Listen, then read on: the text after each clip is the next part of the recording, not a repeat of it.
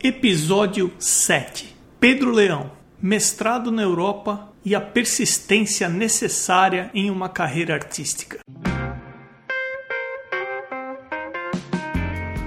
Começando mais um Arte Academia Podcast, um bate-papo sobre pintura e desenho acompanhado de histórias inspiradoras.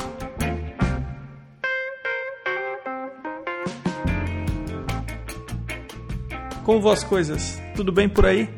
Quero começar o episódio de hoje comentando sobre algumas formas bem simples de ajudar o podcast. Uma delas é deixando um review onde quer que você esteja ouvindo.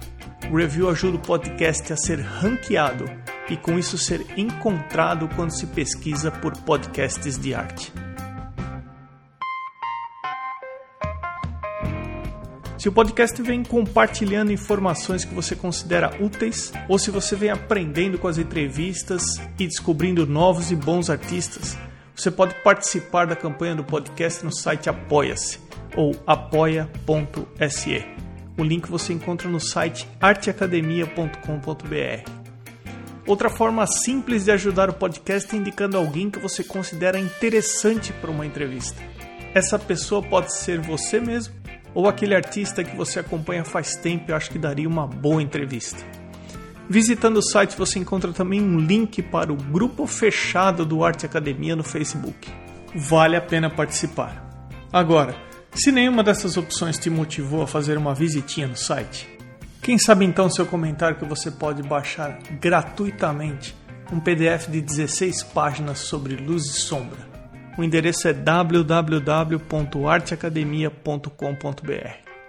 O bate-papo hoje é com o Pedro Leão. Pedro, seja bem-vindo ao podcast. Muito obrigado por separar um tempinho aí para nossa conversa. Ah, eu que agradeço, Emerson. Muito, muito legal saber dessa iniciativa da Arte Academia e acho que isso vai ser bem útil para muita gente. Você pode começar se apresentando um pouco, falando um pouco sobre a sua formação, um pouco sobre a sua carreira, a sua história? Com certeza. É... Bom, eu tenho uma, um começo aí de, de formação meio um pouco fora do comum aí, porque a gente uh, morou fora do país durante um tempo. Eu, meus pais, uh, meu pai trabalhava com uh, marketing farmacêutico e foi transferido para morar na Colômbia durante alguns anos. E a gente morou lá, eu peguei uh, inglês e espanhol meio assim de uh, dia a dia, porque eu fui colocado no colégio bilíngue lá, então aprendi inglês e espanhol uh, que nem a gente aprende português, né? Eu, conversando com as pessoas. Eu tinha dos 7 aos 12 nessa época. E voltei para cá, fiz o Bandeirantes, uh, cursei o Bandeirantes graças a uma pessoa da família que era parte do, do da, da, gerência do colégio. E saindo do Bandeirantes, eu fui fazer duas faculdades ao mesmo tempo. Eu entrei para fazer artes plásticas na FAP e no ano seguinte, meio naquele medo de não saber como é que eu ia me virar, como é que eu ia sobreviver, aquela coisa toda, eu fui fazer publicidade na USP. E uh, então eu fiz as duas coisas ao mesmo tempo. Uh, hoje eu digo para os meus alunos até que eu não recomendo isso para ninguém, mas eu explico o porquê disso daí. Saindo do. Assim que eu me formei da publicidade, que foi a coisa que eu me formei primeiro. Ah, não, desculpa. Eu me formei primeiro das artes. Mas uh, assim que eu me formei das artes, eu uh, ainda estava na faculdade de publicidade e fui entrar para fazer estágio em agência de publicidade. E fiz aquilo que todo mundo tenta, né? Eu fui mostrar meu trabalho nas agências grandes e tal. Uh, sem saber que a coisa não é por aí. E uh, acabei uh, numa, em agencinhas muito pequenas, meio desconhecidas, assim. Trabalhei lá por uns cinco anos, até que eu percebi que o meu intuito nas agências, que era uh, ganhar dinheiro, né, meu sustento, não estava não tava acontecendo, eu não estava sendo pago o suficiente para sair da casa dos meus pais. Uh, e daí eu tive uma, foi, foi uma época onde muita coisa aconteceu, me deu esse sinal aí de que talvez não fosse um negócio para mim. Uh, eu, uma das coisas que eu, uh, aliás, cito bastante é que eu sabia muito bem quem eram os artistas da Bienal daquele ano, mas não sabia as, uh, os anúncios que ganharam Cannes daquele ano. Então, estava muito claro que o meu, meu meio era outro, né? E saí de lá, fui um, durante uma época dar aula de inglês para ganhar meu, minha grana. Uh, comecei a trabalhar com tradução também, por causa do espanhol e inglês que eu tenho. Uh, e isso me dava basicamente a grana que eu estava ganhando na publicidade. Mas no meio disso, eu fui, uh, enquanto ia desenvolvendo isso, fui tentando voltar a fazer artes plásticas mesmo, a desenvolver o meu trabalho. E numa dessas surgiu a oportunidade de eu ir fazer mestrado no exterior. Eu sempre tive uma, um interesse muito grande pela Inglaterra, por Londres, é uma cidade que me, me interessa muito, assim, e consegui fazer mestrado lá no Chelsea College, que é em Londres, parte da University of the Arts. Uh, foi um ano, um ano e um ano e poucos meses aí de, de mestrado. É um esquema diferente do mestrado uh, brasileiro que a gente vê por aqui. E assim que eu voltei, eu consegui uma, uma vaga de professor no Bandeirantes, onde eu tinha estudado. Eu inicialmente tinha perguntado lá se eu podia virar professor de inglês, e eles falaram que para o inglês eu precisaria ter uma formação específica de letras, alguma coisa que fosse com idiomas. Apesar de eu ter um inglês ótimo, ter um, experiência de trabalho nisso tal, mas eu precisava ter uma formação específica, e eu não tinha. Uh, no entanto, eles me falaram, olha, não dá para te colocar na turma de inglês, mas dá uma conversada com a turma de artes, porque o colégio está mudando muito da sua sua forma, seu método de ensino de artes, da parte de educação artística, e eles estão procurando professores. E aí, com uh, a experiência do mestrado que eu tinha, uh, eles, eles uh, me aceitaram, pediram para eu fazer a licenciatura aqui, e nos primeiros dois anos que eu estava dando aula, eu tive que fazer licenciatura também, porque isso é, aliás, uma outra questão legal para falar. O mestrado no exterior precisa ser validado aqui. E isso uh, não é tão fácil e pode ser que no final do processo simplesmente não seja validado. Então, eu achei que era mais tiro certo, digamos assim, uh, fazer uma licenciatura é, e ter o mestrado como uma espécie de uh, experiência informal aí que eu tive. Daí o colégio aceitou isso, consegui fazer a licenciatura e comecei a dar aula e tô lá desde 2012 dando aula para o ensino fundamental. Então, começando com a turminha de 12 até 15 anos por aí. Uh, hoje eu fui deixando de lado um pouco dos anos, hoje eu estou só com a turma de 14 para 15 e um pouco em projetos extracurriculares com a turma de ensino médio, então a turma que vai até os 18 anos. Né? Um, mas acho que, é, acho que é mais ou menos essa minha, minha trajetória aí. Deixa eu só recapitular para entender. Você se uhum. formou em publicidade e você terminou a faculdade de artes plásticas também ou você não terminou artes plásticas? Terminei, terminei as duas. Eu, na verdade, eu terminei a artes plásticas primeiro, porque era uma faculdade paga e eu tinha um pouco de incômodo aí de estar tá dando esse gasto para os meus pais. Uh, enquanto os meus amigos estavam já fazendo estágio e ganhando alguma grana, eu estava fazendo duas faculdades ao mesmo tempo a FAP de artes plásticas era paga e além do, da mensalidade tinha ainda materiais e coisas que precisava comprar. Então, eu procurei me formar rápido nessa daí. E a publicidade eu tranquei alguns anos. Eu me formei, na verdade, em seis anos dos quatro que eu deveria me formar. Mas me formei nas duas, fiz as duas. Aí você foi para a Inglaterra, você fez o mestrado em Fine Arts e quando você voltou, o Bandeirantes meio que colocou uma situação para você fazer licenciatura, é isso? Isso. Existe uma. Tem essa dificuldade que é o seguinte: por conta da diferença dos cursos mesmo, da carga horária, dos, uh, o conteúdo dos cursos, a licenciatura feita no exterior, ela precisa ser validada pelo MEC aqui no Brasil.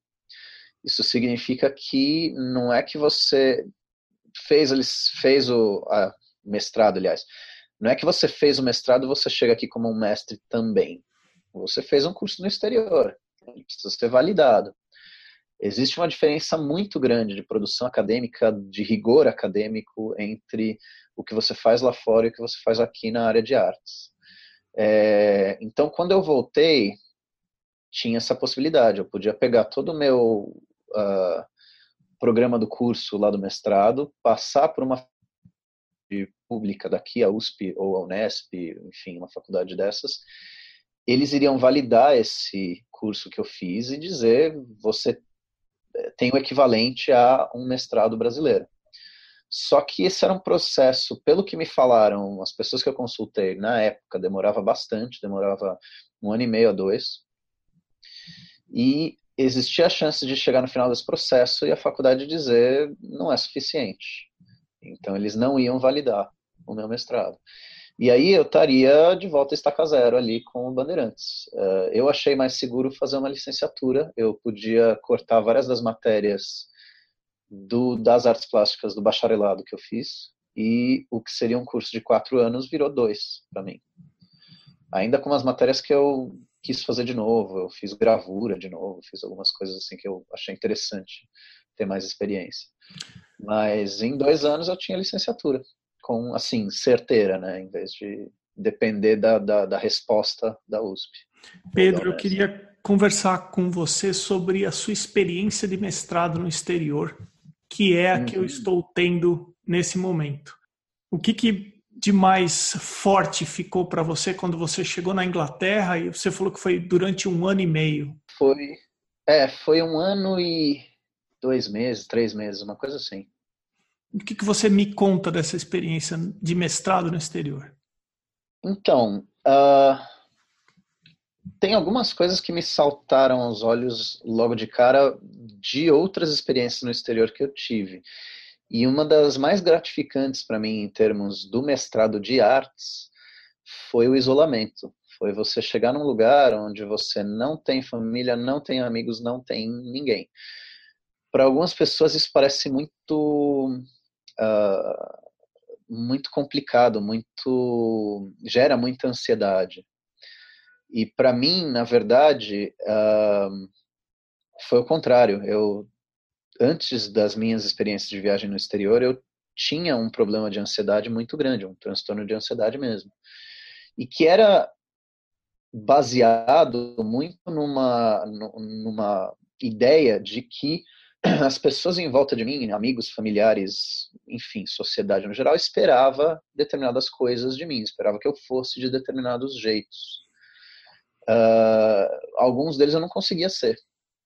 E isso gerava para mim muita ansiedade. Quando eu viajei para o exterior, é, foi, o, foi o ponto fundamental para eu me curar da ansiedade até. Porque lá no exterior, isolamento, ninguém te julga. E você é um estrangeiro. Então, se você agir de uma forma muito estranha, muito fora do comum, tudo bem, você é um estrangeiro. E eu usei isso. Eu usei para me reinventar, reinventar o modo como eu me vestia, me comportava, tudo isso sem ter em volta pessoas que iam ficar surpresas ou incomodadas com essa mudança que ia acontecer de um dia para o outro, né? Eu estava sendo, estava me apresentando para essas pessoas no exterior pela primeira vez, então podia ser o que eu quisesse. Isso foi muito bom, foi uh, resolveu uh, essa minha questão de ansiedade e de volta no Brasil eu tentei manter isso, tentei aprender com isso. Então uh, eu me curei da transtorno de ansiedade, ainda de vez em nunca, assim, com alguma situação ainda rola, mas no geral eu me aceito muito melhor e eu tenho uma a outra coisa que você aprende no exterior é que você é um brasileiro e isso muda muita coisa. Em que sentido? Dizer, ah, tem coisas que só você percebe, tem jeitos de fazer as coisas que são só seus. Então, para você imaginar, eu fiz o mestrado na Europa. É, antes do mestrado, eu tinha viajado para a Itália, por exemplo. E a Itália é considerado o lugar na Europa onde nada funciona, onde as coisas estão sempre atrasadas, não é como você combinou, e enfim, as coisas não funcionam e as pessoas ficam muito bravas com isso. Mas era um não funcionar assim. Você chegava no ponto de ônibus e tinha uma plaquinha lá dizendo que o próximo ônibus chegava em cinco minutos. Ele ia chegar em 20. E as pessoas estavam pé da vida com o ônibus que atrasou 15 minutos além do que deveria. E eu falava para os italianos, gente, no Brasil não tem horário. O ônibus chega a hora que ele chegar. E se vira com isso daí. É, você entende que o brasileiro ele é muito, ele se vira muito, ele resolve as coisas. E uh, isso, inclusive, foi uma discussão que a gente teve com uns colegas de, de faculdade, que era a diferença, eles falavam não do brasileiro, eles falavam do boliviano. Então era assim, era o suíço e o boliviano chegando no metrô e vendo que o metrô está fechado por algum problema. Para o suíço acabou o dia dele. Ele não consegue continuar o dia sem o correto funcionamento da estrutura local. O boliviano se vira. Ele pega carona, liga, liga para um amigo, ele anda, ele entra no ônibus sem pagar, sei lá, ele faz alguma coisa, mas ele se vira. E isso tem os prós e contras, porque enquanto o boliviano está, ou sul-americano, se a gente for generalizar mais, está se virando e está fazendo o dia dele continuar, apesar do, do, do, contratempo, ele também deixa de ser a pessoa que reclama da coisa que deu errado. Enquanto o suíço, assim que ele bate de cara no metrô, ele vai ligar para as autoridades e vai saber vai tomar satisfação. Então tem prós e contras muito legais. E eu, de repente, me entendi aqui no Brasil como um cara muito mais europeu, entre aspas, nesse sentido, de que eu queria que as coisas funcionassem, e de repente me vi lá em Londres sendo muito brasileiro, e me virando com as coisas, muito, assim. Você passa também a valorizar mais e gostar mais do país, então eu via um, uma bossa nova, um MPB, já falava, olha, música do meu país, e achava super legal. Aqui eu talvez não me importasse tanto. Tá. Estaria escutando rock americano. Então, eu acho que tem essas coisas. Você se reconhece brasileiro lá. Isso eu, é eu, curiosíssimo. Eu queria, eu queria compartilhar uma coisa com você também, porque você está falando aqui e eu tive uma vivência, eu vivi algumas coisas aqui que são exatamente isso que você está colocando. Quando eu cheguei aqui nos Estados Unidos, eu fui estudar inglês. Então, no primeiro ano, eu fiquei estudando inglês. Eu tinha estudado inglês 25 anos atrás, não tinha usado mais o inglês, esqueci tudo, cheguei aqui, falei, vou começar a fazer a prova, vou ver em que nível eu me encaixo, e fui estudar inglês com a moçada que vem para cá fazer intercâmbio. Então, no meu primeiro ano, eu estudei e tive muitos amigos japoneses, sul-coreanos, árabes, italianos, alemães, e naquelas aulas de conversação, eu lembro claramente o dia que eu tive que explicar como era o transporte público em São Paulo. então, eu estou no sul da Califórnia e eles criticam bastante, principalmente o japonês. ele fala que o transporte público aqui no, em San Diego ele não é bom, não tem metrô, só que ele tem o ônibus aqui e no ônibus tem o schedule lá no ponto de ônibus com os horários da linha. Uhum. E aí o japonês estava falando: olha, eu acho inacreditável que o ônibus aqui atrasa cinco minutos. Né? e aí eu, eu falei assim: olha, se você for para São Paulo, você vai para um ponto de ônibus e você pode até achar os horários que o ônibus vai passar, mas você nunca vai saber exatamente o horário que o ônibus vai estar no ponto.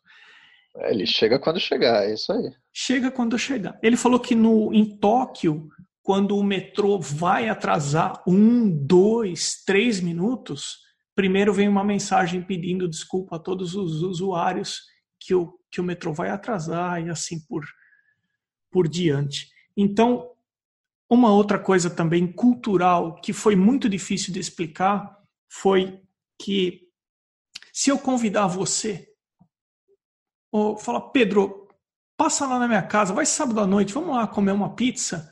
E você me pergunta que horas, Emerson? Fala, ah, umas oito. Você não vai chegar às oito. Ou se eu falar, ó, tô juntando um pessoal aqui que é meu aniversário, a gente vai cortar um bolo.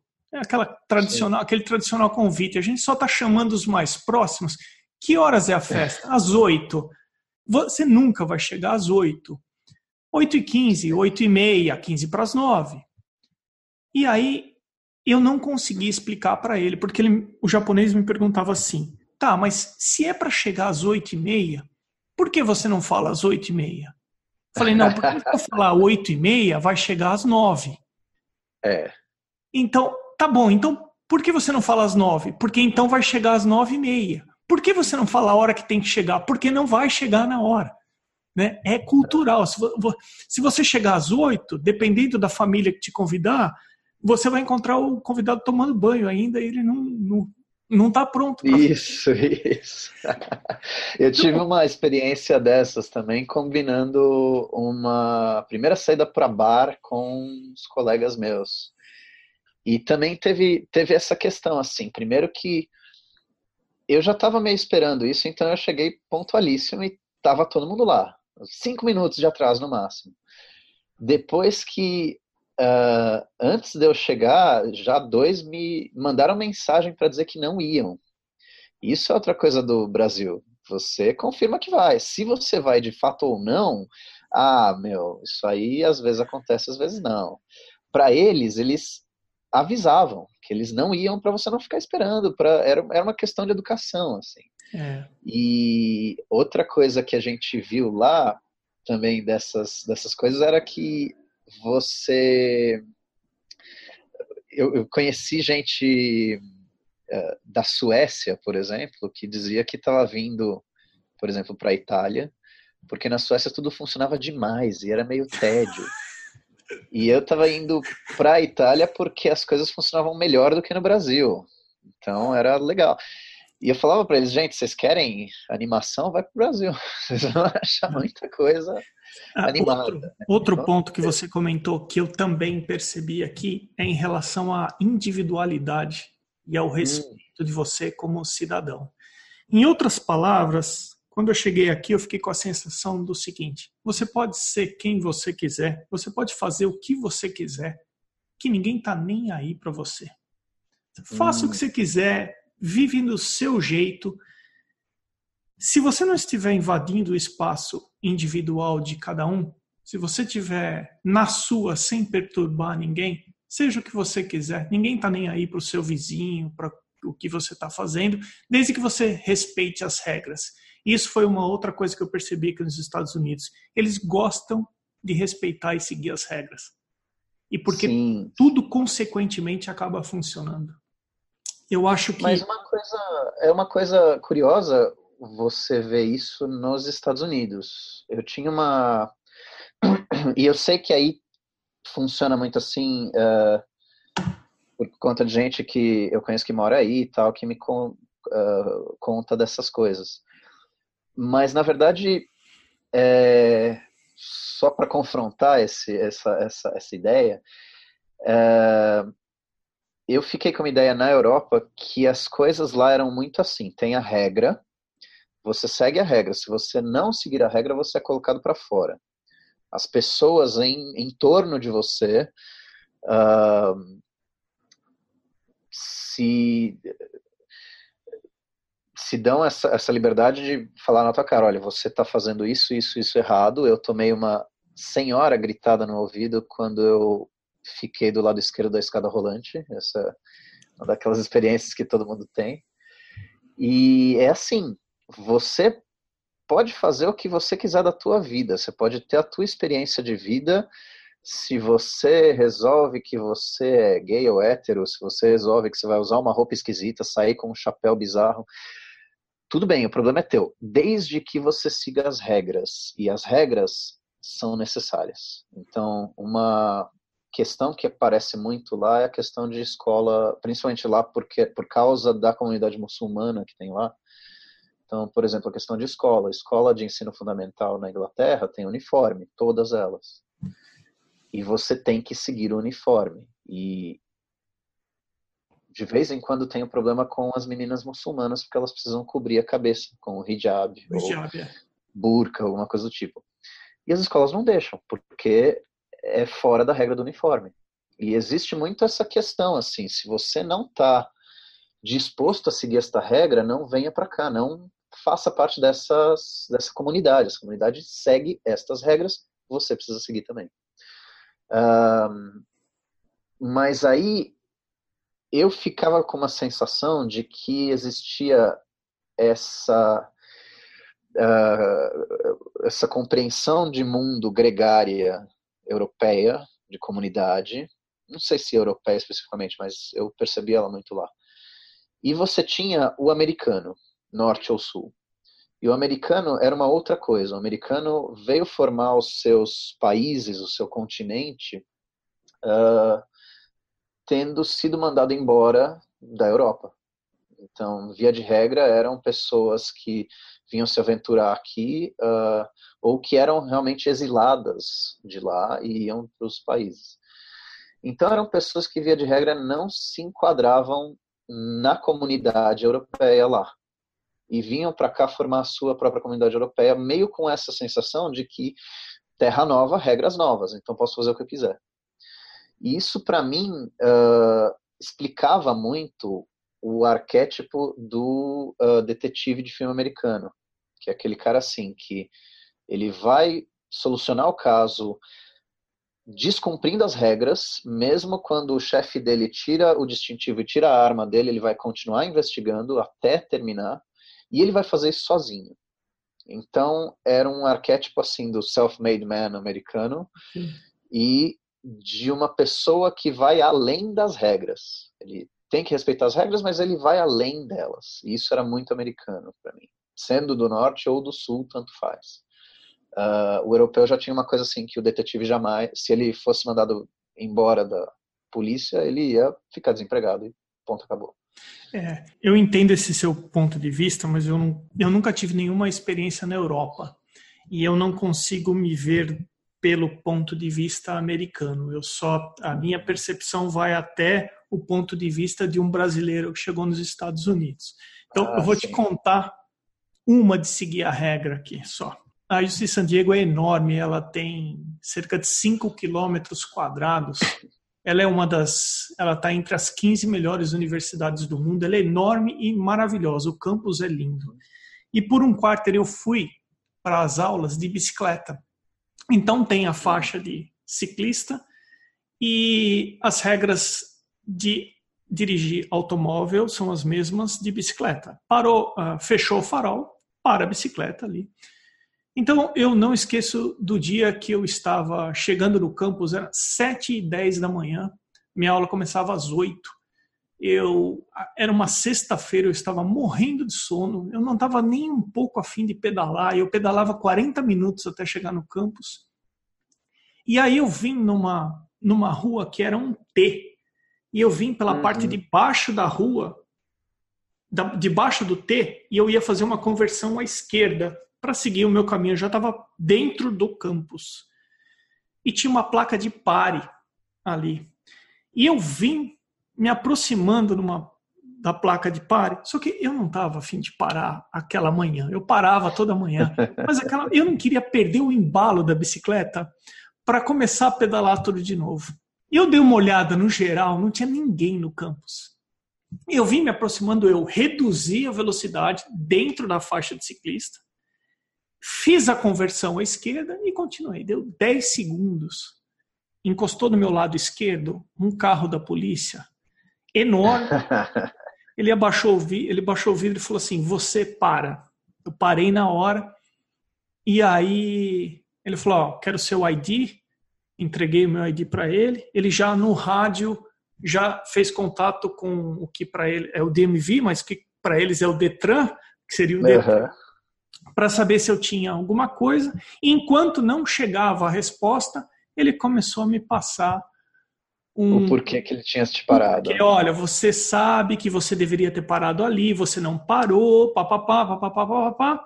E eu concordei, tá certo, seu guarda, é, é isso aí mesmo. Tal. Chegou a resposta da, da, do DMV, falaram assim, ah, ele falou assim, olha, você não tem nenhuma ocorrência lá, você ia ser multado, o que na época ia ser o tipo de infração que eu cometi ia dar uns 80, 90 dólares, mas pelo fato de você não ter nenhuma nenhum problema, eu não vou multar você dessa vez. Mas se você, se isso for recorrente, se eu encontrar você cometendo, é, depois daquilo eu paro em todas as placas de pare e, enfim, assim, essa é a minha percepção da, de um brasileiro eh, tendo as experiências aqui. Além do fato do comportamento e do dia a dia, teve alguma coisa relacionada com a prática de fazer o mestrado que também te despertou atenção?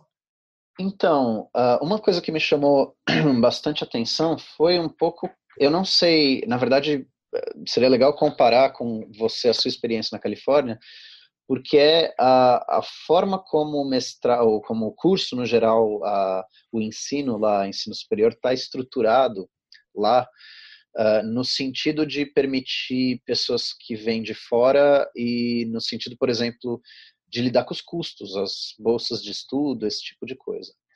O que eu percebi em Londres era uma, um sistema meio complicado, porque era o seguinte: as faculdades lá, elas parte do, dos custos delas são subsidiados pelo governo. Então, o uh, morador de Londres, o, o, residente em Londres que reside lá há mais de três anos, é, paga a sua, a sua paga o seu, seu curso, tendo parte dele subsidiado pelo Estado, então ele paga muito mais barato. É uma questão assim de um quinto do preço, é uma coisa absurda. É... Só que eu não sei exatamente como funciona a coisa lá. Eu sei que, assim, a pessoa que vem de fora, o estrangeiro, como eu, é, pagaria o preço total. Então não tem o subsídio do Estado porque a gente não paga imposto lá. Então a gente não está revertendo isso daí para o nosso próprio benefício uh, na forma desse subsídio de, educação. Uh, então a gente paga o preço total. Tem alguma coisa que eu não entendi como funciona direito, mas aparentemente para as faculdades de lá é mais vantajoso até do ponto de vista financeiro mesmo, eles receberem esse dinheiro total, sem o subsídio do Estado. Eu não sei exatamente por quê, não sei como isso funciona. Mas isso gera uma situação onde eles estão facilitando muito a entrada de alunos estrangeiros. Uh, ouvi dizer rumores até de que o processo de seleção para um aluno estrangeiro era muito mais fácil do que um processo de seleção para um residente de Londres. Uh, então, a minha turma de mestrado entraram 75 alunos e devia ter 15 londrinos. O resto era do mundo inteiro. Tinha alguma coisa muito específica acontecendo com alunos do, da Coreia do Sul, então tinha muitos sul-coreanos, uh, mais gente do mundo inteiro. Era mais vantajoso para a faculdade aceitar esse pessoal de fora. Uh, uma coisa que eu percebi no caso disso também é que se é verdade o que eu estou pensando, então ficava muito mais difícil também para um aluno de fora bolsa de estudos porque a faculdade ia abrir mão de ganhar uma bolada, né? Você ia deixar de pagar o preço total. Se ela desse essa bolsa de estudos para um estudante local, ela ia deixar de ganhar o preço subsidiado ali que o estudante pagava.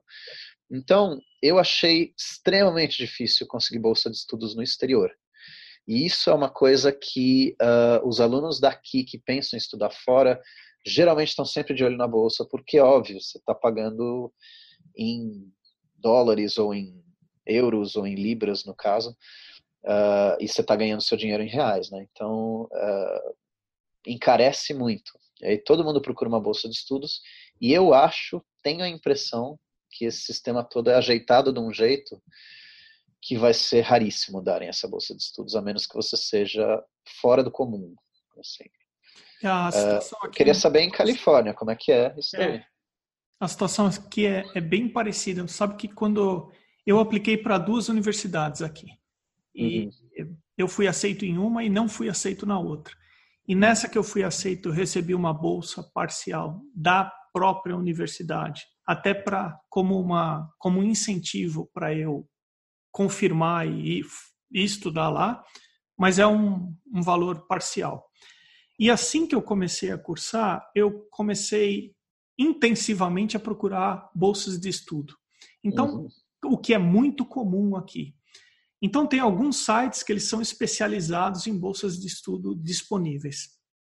Então, você começa preenchendo os dados e ele oferece assim, olha, 137 bolsas disponíveis. Conforme Nossa. você vai preenchendo, esse número vai caindo. Conforme você vai alimentando o cadastro com seus dados, esse número vai caindo e reduzindo até o momento que você coloca que você é aluno internacional. E aí cai para três opções, cinco é. opções. Aí você vai se informar sobre as opções, nenhuma é de arte. É engenharia ou é tecnologia hum. ou é... é isso. Eu ia perguntar, eu ia perguntar isso porque isso eu percebi muito lá. Ah, os as matérias de base, né, as coisas científicas todas, tem um monte de bolsas. E aí, quando você procura para as artes, para sul-americanos na Inglaterra, zero. Não tem. Simplesmente não tem. Aqui é muito é... difícil, muito difícil.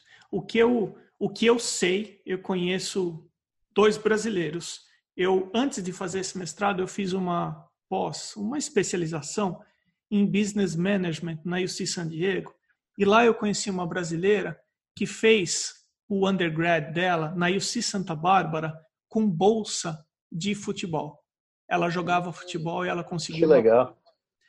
E está é, é, tá começando nesse semestre o filho de um amigo meu, eu não sei exatamente em que estado, que também ele foi aceito na universidade e ele vai ter bolsa parcial também jogando futebol. Mas é muito, é extremamente difícil. As bolsas, o que acontece muito é assim: as universidades recebem muita doação aqui. É, elas recebem muito dinheiro na forma de uma bolsa de estudos no nome de quem está doando. Então, o fulano ele faleceu e ele vai deixar para a universidade 230 mil dólares. A universidade vai ser responsável para distribuir esses 230 mil dólares na forma de incentivo para os alunos. Então, eles ah. determinam, por exemplo, que eles vão dar 10 bolsas de 2 mil dólares esse semestre, 10 bolsas, então aí todo mundo aplica. As bolsas variam de 500 dólares por semestre a 5 mil, a 7 mil, depende uhum. muito da bolsa. Agora, voltando ao começo do meu comentário, quando você vai se inscrevendo e vai preenchendo, até o momento em que você coloca que você é aluno internacional e que você não é um cidadão americano, ok, uhum. quando você entra com essa informação, o número cai assim drasticamente. E se você coloca para artes, então quase Mas, zero. Mais ainda. Então, eu imaginava, eu imaginava que na Califórnia fosse diferente, porque a ideia que a gente tem da Califórnia, que é um lugar super assim aberto e propício para a criação artística, tal, as faculdades mais legais de criação de cinema ou de, enfim, artes plásticas em geral, estão geralmente por aí nessa região da Califórnia, Los Angeles, tal. E eu imaginava que eles tivessem pelo menos aí alguma bolsa, alguma coisa. Também é difícil, então. Então, Pedro, você tem razão. A Califórnia é o estado mais rico dos Estados hum. Unidos ele é o mais, vamos dizer assim, para frente, é o mais, entre aspas, uhum. avançado. É o sétimo PIB mundial. Se você pegar só o estado da Califórnia, é o sétimo PIB mundial. Eles têm uma visão de vanguarda mesmo, é mais aberto, é, só que ainda está dentro dos Estados Unidos. E, hum. Então, essa prioridade com o cidadão americano ainda é bem presente. Né? E, sim, sim. e assim, no meu curso, eu, eu faço mestrado numa faculdade bem pequenininha. No meu curso de mestrado, tem 22 alunos. 11 do primeiro ano e 11 dos veteranos. O curso demora dois anos. E hum. tem alguns part-times que levam o curso aí para uns 24, 25 alunos. Então, na minha turma, começaram eu, de brasileiro, três chineses e o resto americanos. Nos veteranos, ah, mais ou menos a mesma coisa. Que na turma que está entrando também é mais ou menos a mesma coisa. Eu não consigo pensar diferente no seguinte: para as universidades que priorizam os alunos internacionais, com certeza é a maneira dela faturar mais. Eu acho, eu acho. É por isso que a minha faculdade tinha tanto, tantos alunos estrangeiros. Só isso explica. Uh, eles, uh, o, o, sistema todo, uma vez que você entrava lá uh, ah, para conseguir se colocar como artista plástico por lá, ficava muito mais fácil para os locais, né? Para o pessoal inglês mesmo. Eles conheciam as galerias, eles tinham acesso às pessoas certas para conversar e tal. Eles sabiam como lidar com aquilo. É, então não é que você estava tentando criar artistas e colocar eles no mercado lá em Londres. Não era, você estava fazendo isso para o pessoal local. Os outros eles estavam lá para pagar a, o tuition é, inteiro, o valor total. Né? Ah, e, e foi caro. a sensação que eu tive também. E é caro, é bem é caro. caro. Mas, ô Pedro, eu queria é, aproveitar o fato de que você comentou que você dá aula no Colégio Bandeirantes em São Paulo. É, uhum. Então, você, por favor, me corrija se eu estiver errado. A imagem que eu tenho é que o Bandeirantes é o principal colégio de São Paulo. Isso está certo? Então, ele é um dos principais. Fazendo uma pesquisa meio básica aqui, ele hoje está no 11 lugar em todo o estado, como escola em todo o estado, pelo ranking do Enem e em terceiro lugar como escola da Zona Sul de São Paulo, atrás apenas da Mobile e da Vértice, que são as escolas que estão em segundo e em primeiro. É, então ele é um colégio proeminente, assim, ele é um colégio de bastante importância em São Paulo. Uh, historicamente um colégio do ensino de ciência e do ensino de engenharia, principalmente, começou a história como colégio de engenheiros, hoje tem mais de 75 anos e uh, já uh, se abriu para todas as outras áreas. Uh, a parte, mas assim, a, até pouco tempo atrás ainda era um colégio muito forte da área de ciências e das do, do, de permitir que os alunos facilitar para os alunos entrarem nas carreiras tradicionais de uns 10 anos, até mais 20 anos para cá, começou um processo aí do colégio se abrir até mais para as áreas de humanas também. Uh, para você ter uma ideia, eu era o único aluno de artes plásticas que saiu do Bandeirantes para ir para as artes plásticas no meu ano. E hoje em dia já uh, você vê muito mais alunos tendo essa vontade, procurando essas carreiras. Então o colégio está e o colégio está se abrindo e está criando uh, projetos que facilitem uh, essa carreira para esses alunos também.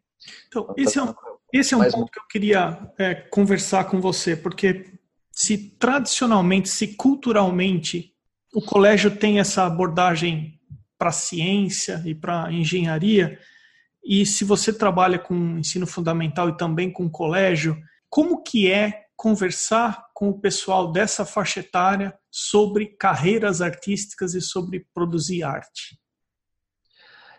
Então, uh, eu acho que hoje muito, hoje muito mais do que na minha época de aluno, você vê alunos procurando essas carreiras. Por quê? A gente começa a ter uma noção de que as carreiras tradicionais uh, não funcionam da forma como elas costumavam funcionar. Como assim? Uh, antigamente você, por exemplo, eu fui fazer publicidade, né? Antigamente, você entrar para publicidade era uma garantia de que uh, você ia ter o seu sustento garantido, feito lá, uh, principalmente vindo de um colégio top de linha, que nem o Bandeirantes.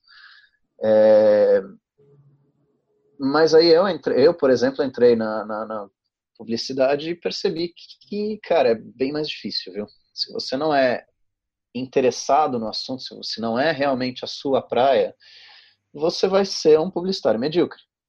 Que era o que eu era. Eu fazia as coisas necessárias ali, entregava o meu trabalho, mas tinha gente muito mais interessada, muito mais motivada uh, e que recebia as promoções na hora da promoção. Uh, eu era um cara que fazia o básico. Então, ficava por aí. Uh, e aí vira uma, fica no ar uma questão que é o seguinte: se eu vou entrar numa carreira difícil de entrar, difícil de estudar, difícil de conseguir emprego, etc e tal, uh, como as carreiras tradicionais, e vou ganhar pouco, ainda por cima, então, ganhar pouco por ganhar pouco, eu vou ganhar pouco fazendo o que eu gosto, né? Então, o pessoal começa a pensar que talvez uh, procurar uma carreira de artes, de letras, de cinema, tem muitos alunos agora pensando em cinema, uh, sabe, eles sabem que vai ser difícil, mas eles estão dispostos a um difícil que pelo menos faça sentido para eles, do que um difícil só para ganhar dinheiro. E aí você vê então um aumento de alunos interessados nas carreiras de produção artística.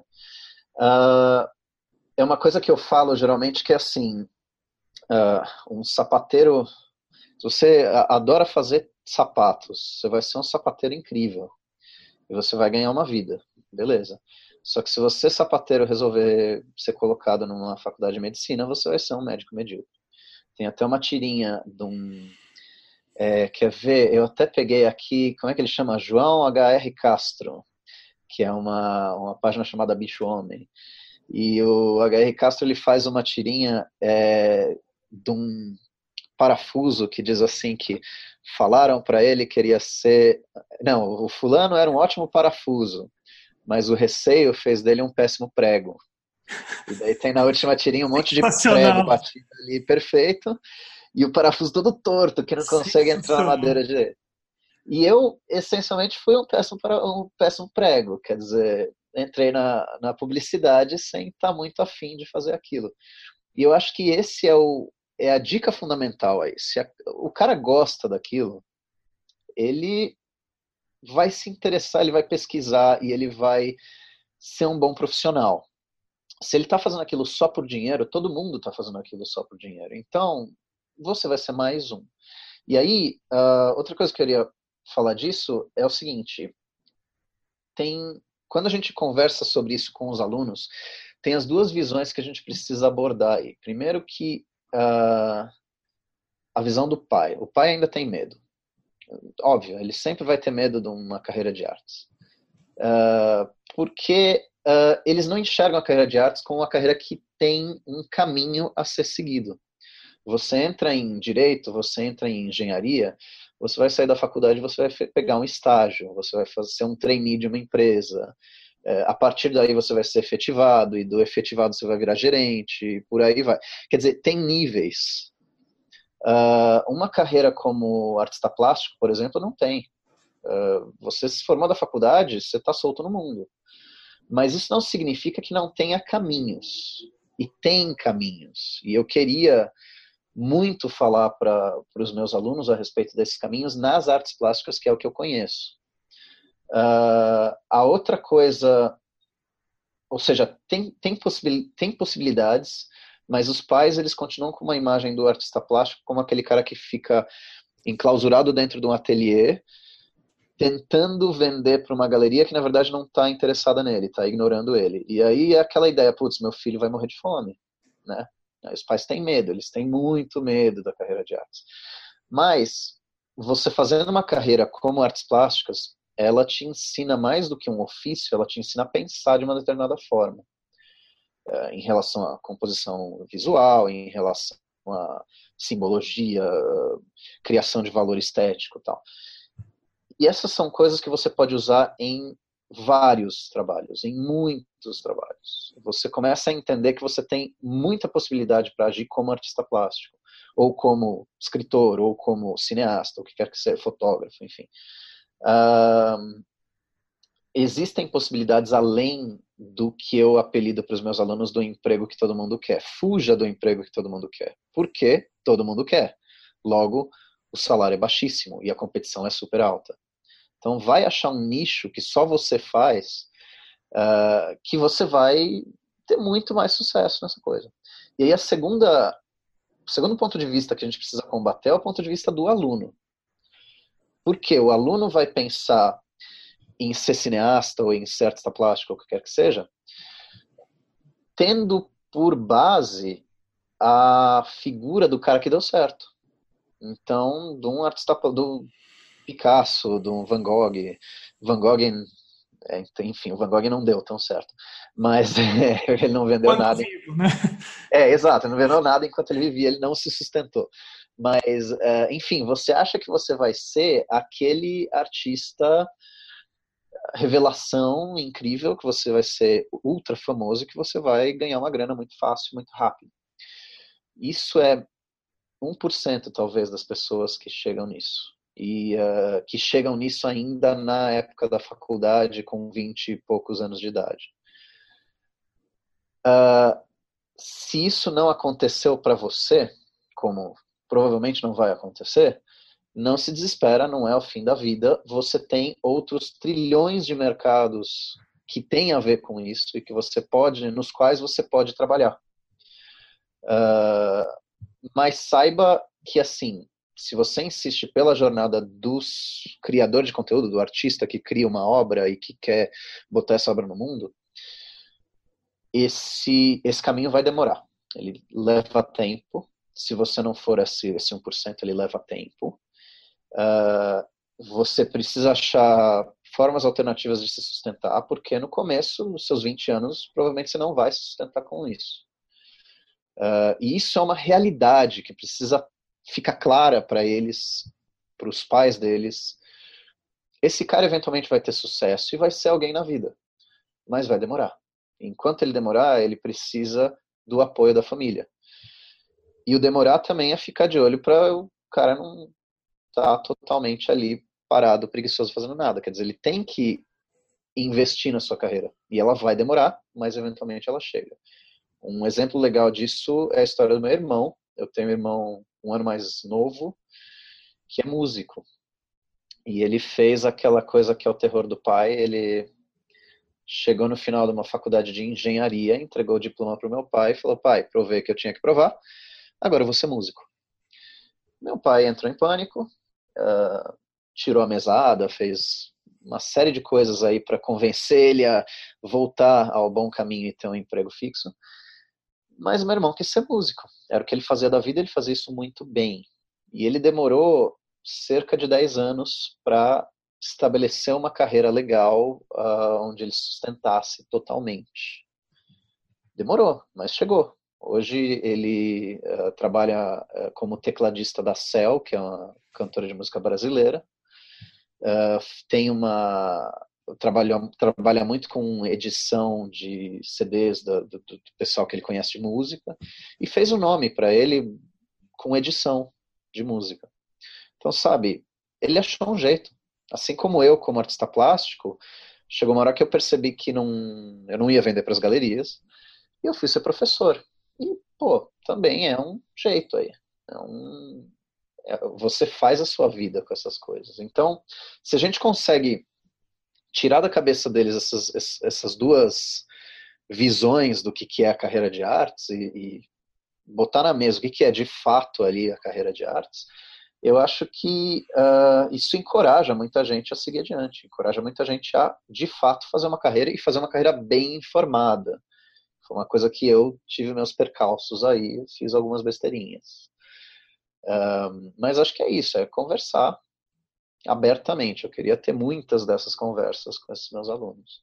Eu tenho ouvido, independente da área, que essa geração eles são bem mais impacientes em relação a resultados. Hum. Eles não dão o tempo para essa maturidade. Eles querem uma coisa muito mais rápida. De certa forma, é isso que você está falando. Você percebe isso, mesmo eles ainda em processo de decidir o que, que eles vão fazer na carreira. Né? É, eles têm essa coisa que eu acho que é legada do, da geração que cresceu com os computadores, com iPhone, com aparelhos digitais em geral. A gente vive hoje num ritmo onde tudo é imediato. E a galera, que nem eu, eu cresci com o surgimento do videogame também. E o videogame é uma coisa muito assim, você aperta um botão e você tem um resultado. E se você tomou a decisão certa ou errada, você vai saber em questão de minutos. É imediato o negócio. É, Para um processo artesanal, por exemplo, uma pintura, eu uma, as pinturas mais legais que eu fiz, assim, que eu acho que eu fiz, Eu demorei meses, eu demorei um mês ou dois, assim, para fazer uma pintura bacana. E é um processo que demora, demora bastante. Uh, uma carreira também é uma coisa meio artesanal, você vai se criando aos poucos. E uh, demora, demora bastante. Essa turma precisa ter uma certeza de que em algum momento isso vai dar certo. E isso que eu achei que foi mais uh, admirável, por exemplo, no caso do meu irmão. Cara, ele esperou 10 anos. 10 anos experimentando, fazendo, testando, tentando. Uh, e tendo na cabeça que em algum momento isso aí ia dar certo. E deu.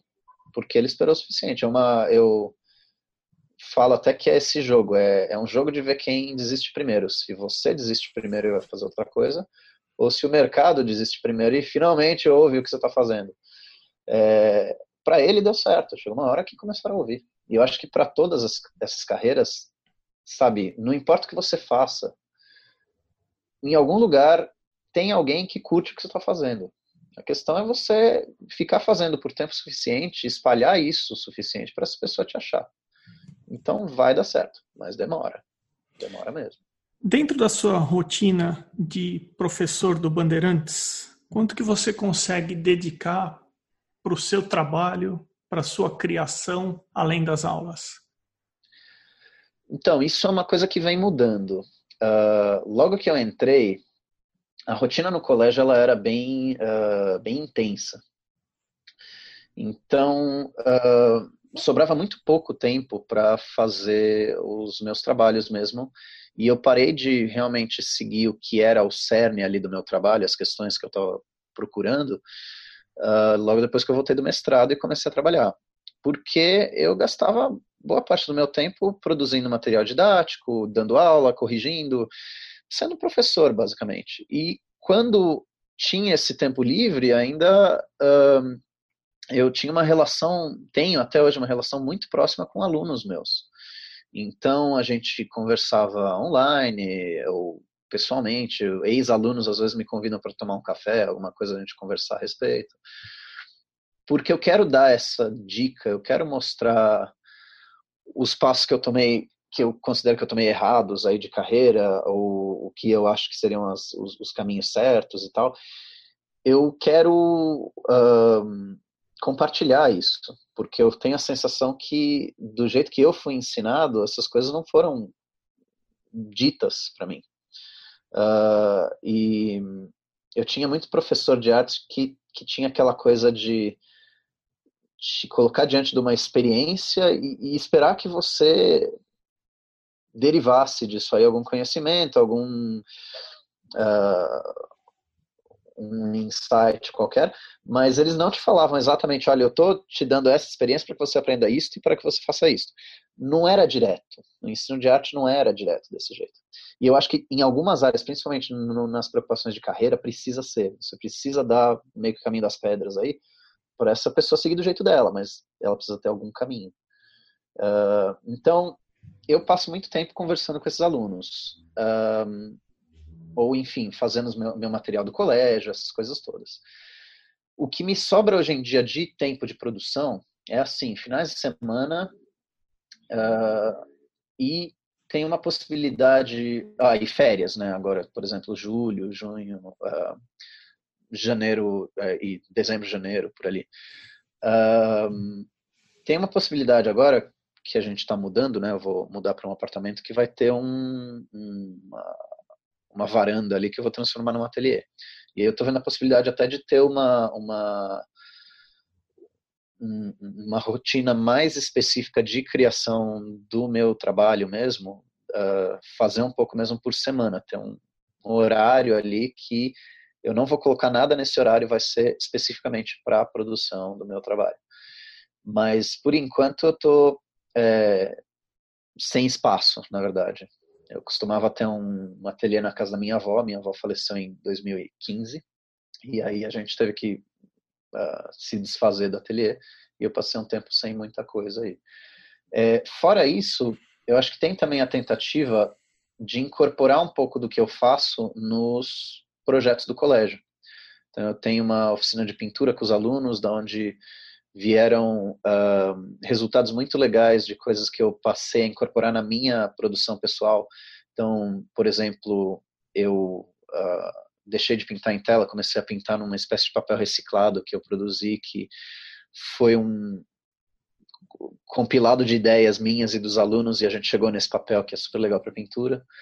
Uh, agora o próximo passo é tentar criar tintas também.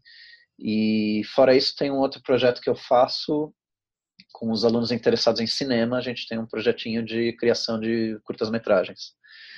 E nesses a gente vai de vez em quando escorregando uma ideia, uma coisa, um conceito, alguma coisa que, eu, que me interessa produzir, que me interessa explorar, para produzir com eles. Então vira uma, uma produção diferente, né? não é mais puramente minha. Já é agora uma produção minha e deles também. E isso é muito gratificante também. Vi no seu Instagram que tem óleo, acrílica, eu vi hum. também encáustica. Você explora bastante, você testa bastante, você gosta de testar novos materiais ou você é daqueles que pegou um material ou você fica entre esses três e você vai ficar nisso o tempo inteiro? Ah, é que o, o que você viu do Instagram, eu tô com esse processo aí no Instagram de começar a botar tudo que eu fiz nesse Instagram, né? E por enquanto tá bem as coisas bem iniciais da graduação ainda do, da faculdade lá, que era essa série de pinturas que são retratos. E nesse eu eu explorava muita coisa. Eu tenho uma coisa assim que eu sou filho de dois cientistas, né? Meus pais, meus dois pais são médicos. Uh, minha mãe trabalhou com tuberculose durante a carreira inteira dela, está aposentada agora. E meu pai foi médico uh, da indústria farmacêutica tal. Então, são dois cientistas, né? E a gente aprende, meio que você pega um pouco dele, herda um pouco deles nesse sentido. Então eu, eu encarava a pintura mais ou menos que nem uma ciência. Você vai fazendo testes e vai vendo o que dá certo, o que não dá certo, tal. Você vai testando coisas. É... Então, por exemplo, a encáustica que eu fiz em uma pintura só e daí depois nunca mais porque dá um trabalho desgraçado, é uma pintura feita com cera derretida. Ela é, é a cera misturada com pigmento, só que você tem que pintar com aquilo ainda quente. E isso, nossa, dá um trabalhão enorme. E seca super rápido. Seca mega rápido. Isso é. é seca muito rápido. Mas o resultado, para o que eu estava querendo, que era uma textura uh, de para passar por cima da pele daquele, daquele retrato, ficou muito bom. Mas aí também já testei uh, suportes diversos, já pintei em madeira, já pintei em metal, já pintei em chapa de acrílico transparente para ter uh, figura e fundo lá no, atrás. Então, assim, já fiz um monte de coisas, vários testes. E recentemente eu comecei a, a estabelecer coisas que já são assim o, o básico que eu vou manter agora. Uma delas é a pintura nesse tipo de papel reciclado que eu estou produzindo. E a outra é os assuntos, né? Que eu também, além, depois dos retratos, passei por uma série de assuntos, fiz um monte de coisa. E na época do mestrado, comecei a me interessar por um assunto mais específico, que era o é, era uma exploração do masculino. Como assim?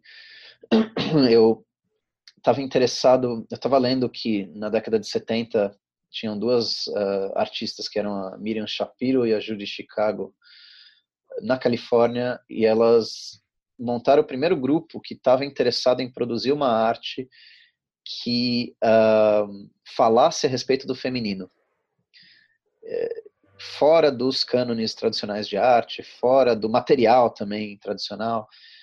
Então elas foram fazer performance numa época que estava todo mundo fazendo pintura tal, e gradualmente elas começaram o que hoje é o movimento feminista em arte, são as pinturas, né, a arte feminista. E eu me interessei por fazer isso porque elas estavam se perguntando explorando uma série de coisas sobre o que é ser uma mulher. E eu estava pensando, tá, e quem faz isso em relação aos homens? Existe uma uma como é que se diz uma suposição de que porque a história da arte é machista, ela é a respeito do masculino. E na verdade não, ela é machista, ponto. Pouca coisa trata de fato do masculino, do que é o masculino. E aí eu me interessei por isso, comecei a dar uma pesquisada em gente que estava fazendo esse tipo de coisa e virou meio que o assunto que me interessa. Uh, os conceitos a respeito disso, desse masculino, estão mudando e eu não vejo muita coisa sendo produzida em termos de criar uma estética para isso. Eu vejo a discussão conceitual disso, frente ao feminismo e etc. Mas pouca coisa é feita em termos de criar um visual para esse masculino novo. E quem quiser conferir parte disso que você está falando, porque agora aguçou a curiosidade para ver essas ah, imagens. Então. Onde as pessoas podem conferir isso? Então, eu tenho hoje em dia, acho que as coisas mais adequadas aí, eu tenho duas, uh, duas contas de Instagram. Uma é, chamada é, o arroba Pedro Cardoso Leão, é, onde eu estou gradualmente colocando todos os meus trabalhos aos poucos aí, mas ainda vai demorar um tempo até chegar nesses do masculino aí. Eu estou indo desde a minha graduação. Uh, esse, uh, esse Instagram, ele corre meio em paralelo com um blog que eu tinha e que teve um problema de fornecimento aí, o lugar onde eu guardava as imagens fechou. Né, o site onde eu guardava as imagens fechou, então todas as imagens agora estão aparecendo uma coisa de erro lá. E eu estou aos poucos consertando esse blog também, que ele é o Stone Lion, é, é, .blogspot.com.br. Aliás, sem br.com só. É, o Stone Lion veio da brincadeira com meu nome de Pedro Leão, né? Leão de pedra. É, e aí também tem, então esse do, do blog é o Stone Ifen Lion, mas tem também o outro Instagram que é o Stone Lion, tudo junto. Uh, que lá eu posto mais coisas assim de experiências, uh, outros negócios de arte que eu vi, visitas a museus, uh, experiências interessantes, coisas assim. E de vez em quando falo um pouco dessa coisa do masculino todo. Então acho que por essas três coisas aí a gente dá para achar as coisas que eu estou fazendo. E tem um projeto no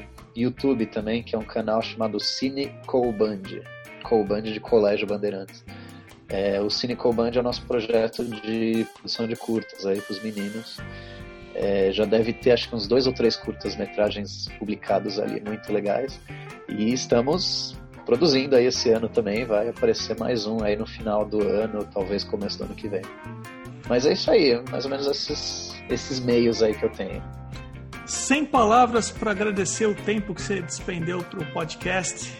Foi excelente. Tudo que você narrou, eu acho que serve no mínimo como inspiração para quem for ouvir esse episódio. Muitíssimo obrigado. Ah, muito, muito. Eu que agradeço, Emerson. E muito legal ver uh, você fazendo isso que, assim como que eu me proponho aí, também uh, tá procurando informar a galera que está afim dessas carreiras, né? para eles poderem fazer as escolhas certas e irem pelos caminhos mais acertados aí, né?